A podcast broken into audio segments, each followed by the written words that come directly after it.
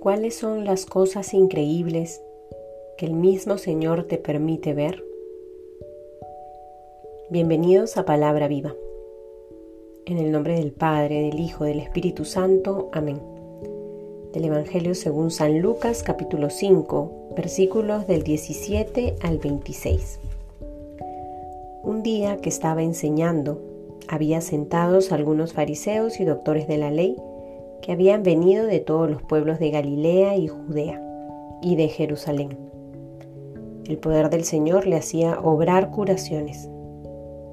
En esto, unos hombres trajeron en una camilla a un paralítico y trataban de introducirle para ponerle delante de él. Pero no encontrando por dónde meterle a causa de la multitud, subieron al terrado, le bajaron con la camilla a través de las tejas y le pusieron en medio delante de Jesús. Viendo Jesús la fe que tenían, dijo, Hombre, tus pecados te quedan perdonados.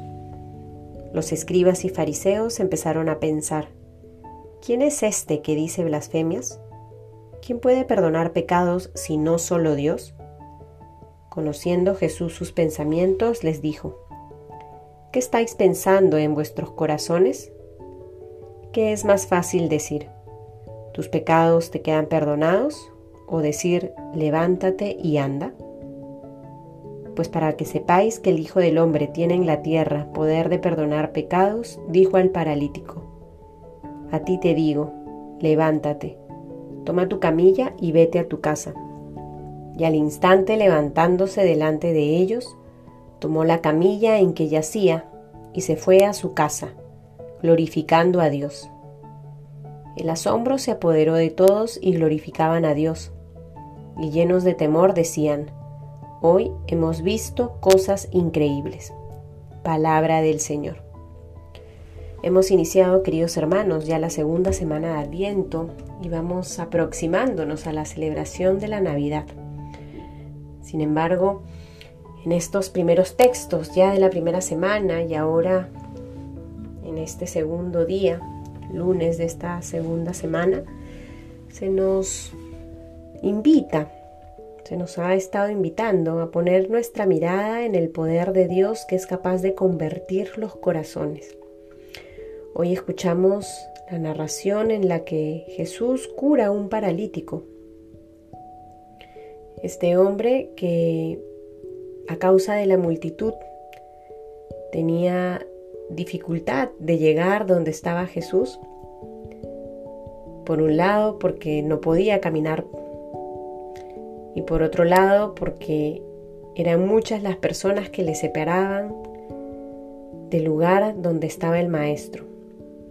Pero gracias a Dios contaba con sus amigos quienes se les ocurrió subirlo por el terrado y bajarlo con la camilla a través de las tejas, poniéndolo de esta manera cerca a Jesús, cerca a este hombre que podía devolverle la salud. Y es que la fe de estos amigos, de alguna u otra manera, movió también el corazón de Jesús, quien inmediatamente al percibirla al darse cuenta de la fe de estas personas, Jesús le perdona sus pecados. Antes de devolverle la posibilidad de caminar, Jesús perdona los pecados de este hombre paralítico. Queda claro que este hombre y sus amigos se acercaban a Jesús para que se les para que se le devuelva la salud. El texto no nos habla de las intenciones primeras o las que tenían en el fondo del corazón, pero queda claro de que Jesús era el que obraba curaciones. Y la intención con mucha probabilidad era esa. No necesariamente se acercaban porque querían que Jesús le perdone los pecados al paralítico. Sin embargo, Jesús, que sabe lo que necesitamos para nuestra salvación, es lo primero que le dice, hombre, tus pecados quedan perdonados. Y luego, después de una discusión con los escribas, con los fariseos, según nos narra el texto, es que le dice, levántate y toma tu, camilla, vete a tu casa. Jesús perdona los pecados y luego le devuelve la salud física. En este adviento, queridos hermanos, se nos ha venido hablando ya en distintas ocasiones que estamos llamados a la conversión. El día de ayer escuchamos el texto donde se nos hablaba de cómo Juan el Bautista proclamaba el reino de los cielos invitando a la conversión, promoviendo el perdón de los pecados. Se nos invita entonces, a través de estas prédicas que escuchamos, de este Evangelio que nos viene acompañando en el camino, que debemos no solo disponer nuestro corazón, sino poner nuestro grano de arena para que Jesús pueda hacer los milagros que debe realizar en nuestro interior.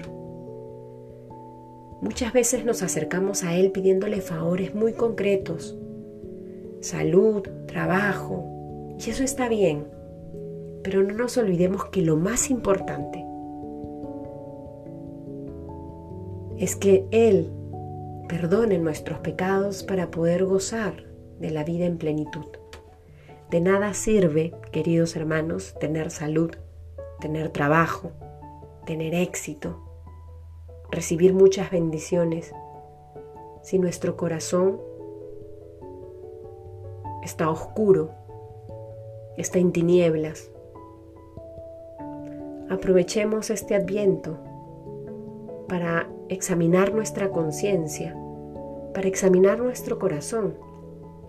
Y ojalá podamos acercarnos al sacramento de la reconciliación. Ojalá podamos aprovechar este tiempo de gracia para hacer una buena confesión de nuestros pecados. Que todo esto nos disponga de una mejor manera el interior para poder ver cosas increíbles, para poder ser como aquellos testigos que vieron cómo este paralítico tomó su camilla y se fue caminando. Que el Señor nos conceda esa gracia y que nosotros desde nuestra libertad podamos cooperar con aquellos medios que nos acercan a su corazón. En el nombre del Padre, del Hijo, del Espíritu Santo. Amén.